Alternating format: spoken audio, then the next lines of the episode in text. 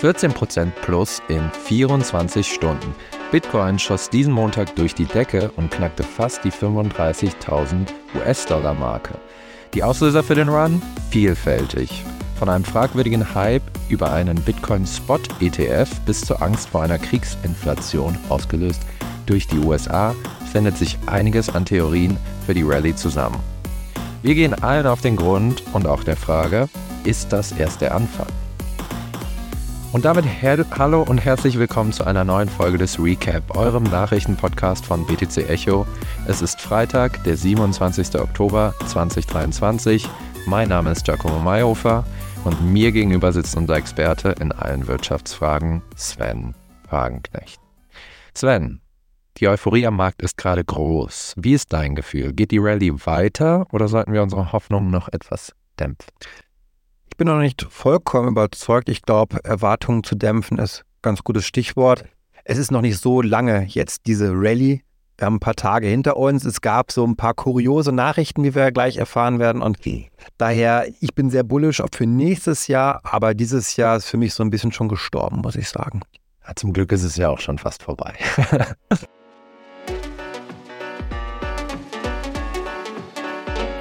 Achtung, dieser Podcast stellt keine Anlageberatung dar. Alle Aussagen dienen lediglich der Information und spiegeln die persönlichen Meinungen unserer Redakteurinnen und Redakteure wider. Der Redaktionsschluss für diesen Podcast ist Donnerstag, der 26. Oktober um 13 Uhr. Ja, BlackRock hat auch diese Woche mal wieder den Kurs ordentlich bewegt vom Bitcoin. Die Sichtung eines Kürzels, genauer gesagt dem Kürzel für den geplanten Bitcoin Spot ETF, hat ja für neue Euphorie am Markt gesorgt. Und da würde ich jetzt gern von dir wissen, Giacomo, was ist diesmal passiert? Ja, genau. Im Nachhinein kann man eigentlich sagen, dass das Ganze eine sehr kuriose Geschichte war. Wieder einmal. Ähm, am Montag macht äh, die Nachricht die Runde. Ein Handelskürzel für den Bitcoin Spot ETF vom BlackRock ist im Register der zuständigen Behörde aufgetaucht, der DTCC. Ähm, und der Markt und auch Crypto Twitter äh, wertete das als Zeichen, dass eine Zulassung des BlackRock ETFs kurz bevorsteht. Der Kurs schoss dann eigentlich sofort richtig hoch. Und das ist jetzt wirklich schon der Grund, dass der Markt so stark reagiert, nur von dieser Hoffnung genährt. Genau, man muss dazu wissen, das Rennen um einen Bitcoin Spot ETF geht seit einigen Monaten und es kommen immer neue Schwergewichte dazu, unter anderem BlackRock, die auch als Favorit gelten. Und mit diesem ETF sind halt viele Hoffnungen verknüpft, gerade auch auf den nächsten Bullrun, weil einfach ähm, die, also die Erzählung dahinter ist, okay, institutionelle Investoren warten an den Seitenlinien, um einzusteigen und der ETF ist für die der Weg und das wird Milliarden um Milliarden, da gibt es unterschiedliche Rechnungen, in den Markt spülen. Ähm, allein BlackRock zum Beispiel verwaltet als größter Verwalter, äh, Vermögensverwalter der Welt 9 Billionen US-Dollar oder 8, irgendwas zwischen den zwei Zahlen, einfach eine riesige Summe an Geld. Definitiv. Um, es ist noch nicht zu Ende erzählt, die Geschichte mit dem Kürzel. Wie geht es dann weiter? Ja, genau. Hier wird es kurios. Am Dienstag verschwindet das Kürzel wieder, ohne dass der Kurs nennenswert darauf reagiert. Einige Stunden später taucht das Kürzel wieder auf. Und einen Tag später, am Mittwoch, meldet dann Coindesk, eine der bekanntesten Nachrichtenseiten für Krypto, ähm, dieses Kürzel stand auf der Seite der DTCC schon seit August 2023. Deswegen ist so ein bisschen die Frage, warum sind jetzt alle ausgeflippt? Es hat wohl scheinbar vorher keiner gemerkt und eigentlich ist es auch keine Nachricht. Dazu muss man sagen, dass wir letzte Woche, darüber haben wir auch im Recap gesprochen, beziehungsweise unsere Kollegen, ein ähnliches Spiel gesehen haben. Ähm, da meldete Cointelegraph, eine andere Krypto-Nachrichtenseite, der Spot-ETF sei bereits zugelassen. Ähm, und der Markt reagierte wieder, also auch ziemlich euphorisch und dann, ich glaube, innerhalb weniger Stunden war so, nee, nee, nee, nee, sorry, sorry, sorry, war eine Fake News. Ich glaube, das zeigt ganz gut, wie nervös der Markt ist oder so große Erwartungen einfach hat. Also es muss jetzt passieren. Es darf auch gar nichts anderes mehr sein. Also der Bitcoin Spot ETF von BlackRock, Fidelity und so weiter, der muss bis zum 10. Januar, dass er die Frist genehmigt werden. Und mhm. ähm, alles, was so ein bisschen dann nochmal darauf hindeutet, wird direkt als ja, bare Münze genommen. Das ist dann halt so, ohne zu hinterfragen, mal ein bisschen kritischer zu sein.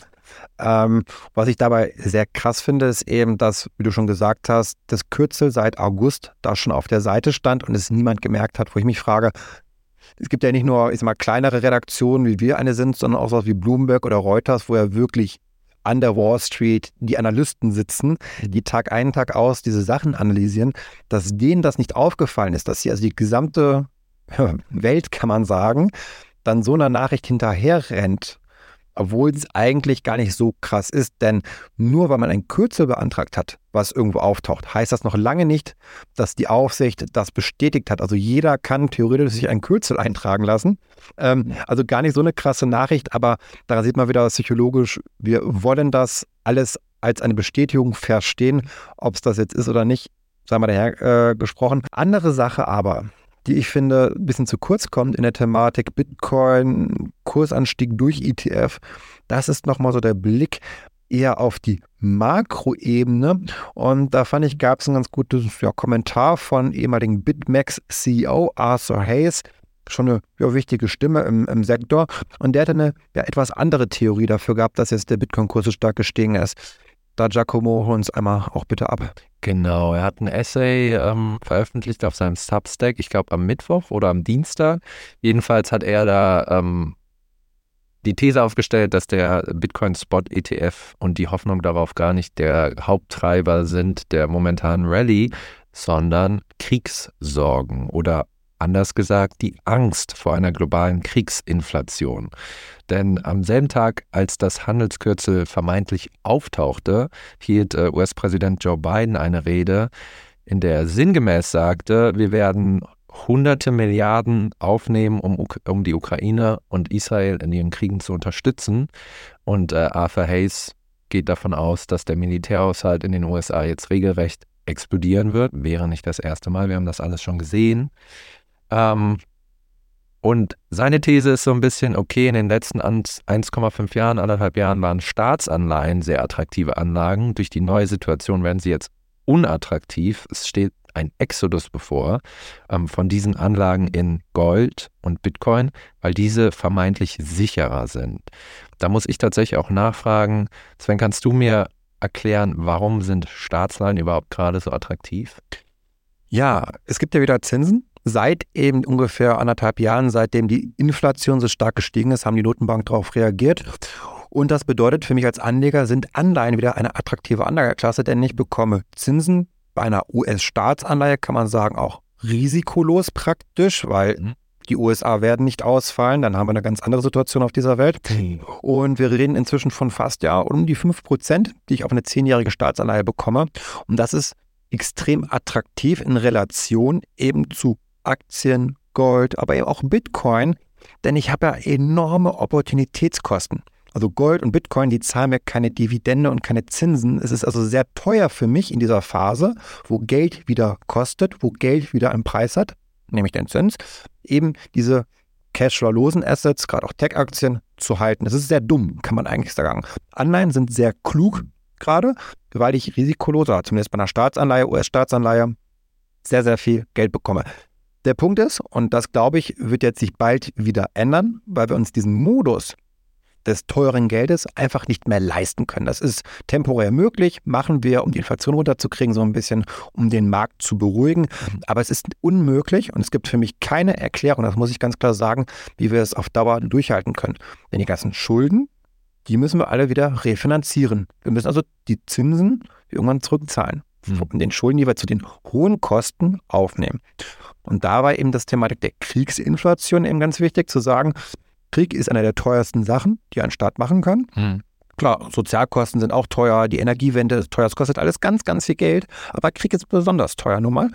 Und aktuell mit dem Schuldenstand, den wir haben und dem Wirtschaftswachstum auf der anderen Seite, das nicht hoch genug ist, nicht genug Wachstum bereitstellt, um mit diesen Schulden klarzukommen und den steigenden Schulden, müssen wir also wieder Geld in den Markt pumpen, indem wir A, entweder die Staatsanleihen ankaufen, also einen marktinkonformen Eingriff machen als eine Notenbank, ja. weil der Markt das nicht mehr haben möchte zu den Konditionen, oder aber wie die Leitzinsen senken und damit wieder den Druck vor Ausfallrisiken auf staatlicher Seite, auf Unternehmensseite und auf Seite der privaten Haushalte zu nehmen. Denn das sind die drei großen Größen, die wir haben. Die sind alle überschuldet und können sich das nicht mehr leisten.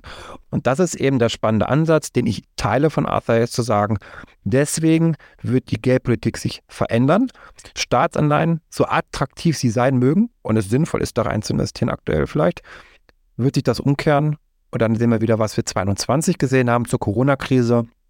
Geldmengenausweitung. Und das Sprudel überbringt Bitcoin und Gold in ungeahnte neue Höhen und natürlich den S&P 500, also Aktienindizes, profitieren dann enorm davon. Okay, das widerspricht sich ja eigentlich nicht, dass beide äh, Ereignisse den Bitcoin-Preis hochtreiben können.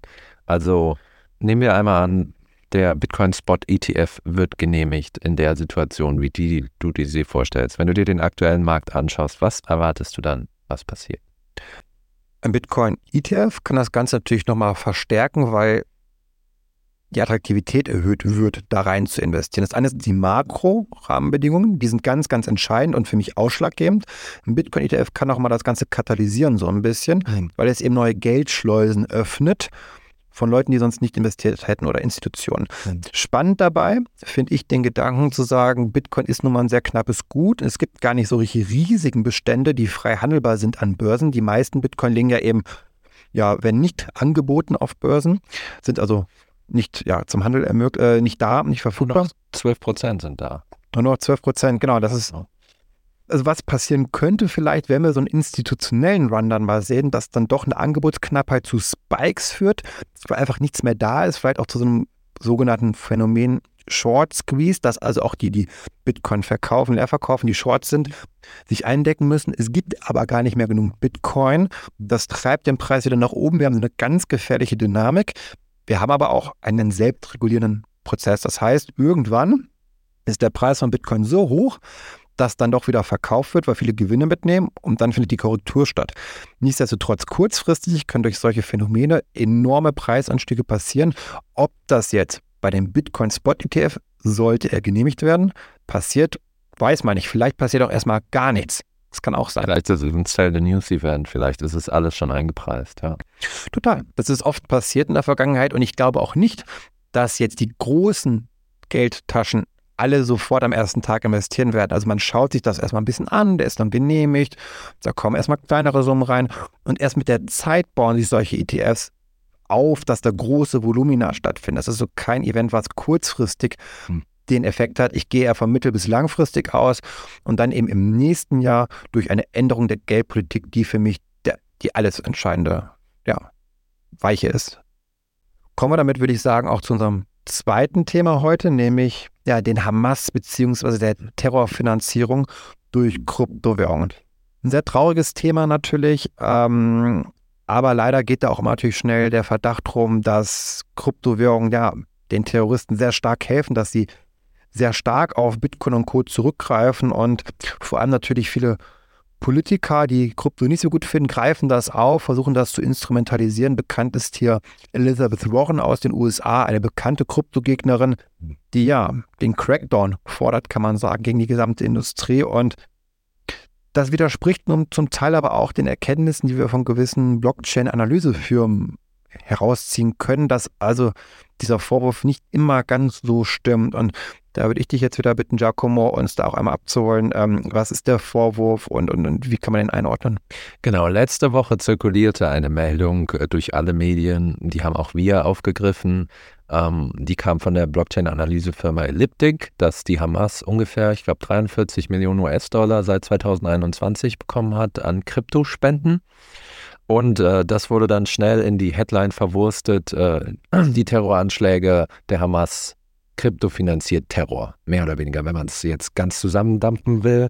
Ähm, hier ähm, in Deutschland hatte man das in der Variation in einem Interview äh, eines Rechtsanwalts mit Sein Online, der sagte, wer Kryptowährungen toleriert, nimmt Terroranschläge in Kauf. Also viel populistischer kann man eigentlich nicht werden. Krypto gleich Terroranschläge ist die Logik dahinter.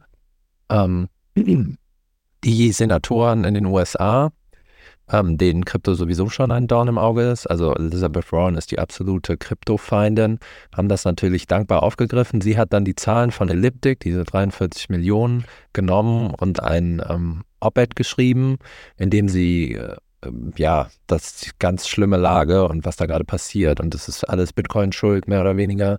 Und die haben dann auch ein Schreiben an den Kongress aufgesetzt, dass man ähm, jetzt gegen die Branche vorgehen müsste, was sie eigentlich immer schreibt, alle zwei Wochen, egal aus welchem Grund.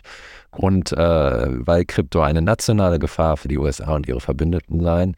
Und diese Woche ist jetzt Elliptic, die Firma, auf dessen Zahlen sich Elizabeth Warren stützte, äh, an die Presse gegangen und hat gesagt, äh, das geht absolut überhaupt nicht, ähm, was sie da ableitet aus unseren Erkenntnissen. Ähm, das ist reine Stimm Stimmungsmache, ist eine Falschdarstellung. Die sind sogar so weit gegangen haben gesagt, wir haben versucht, mit Elizabeth Warren in Kontakt zu kommen und ihr zu erklären, was diese Zahlen eigentlich bedeuten. Einfach das ist kein Whataboutism, einfach mal um es in Relation zu setzen, was die Finanzierung der Hamas angeht. Äh, da werden jedes Jahr 100 Millionen vom Iran überwiesen. Wir reden hier von 43 Millionen Entschuldigung, 43 Millionen in zwei Jahren. Und dazu muss man sagen, das hat Elliptic dann auch klargestellt und das haben auch andere äh, Firmen klargestellt wie Chainalysis. Dieses Geld wurde zwar gespendet, das heißt aber nicht, dass die Hamas das Geld bekommen hat. Also die Geheimdienste von Israel, äh, von den USA, ich bin kein großer Freund von Geheimdiensten, aber die waren immer in der, also oft in der Lage, diese Wallets einzufrieren abzusperren, das Geld äh, liegt dann da und kann nicht mehr benutzt werden.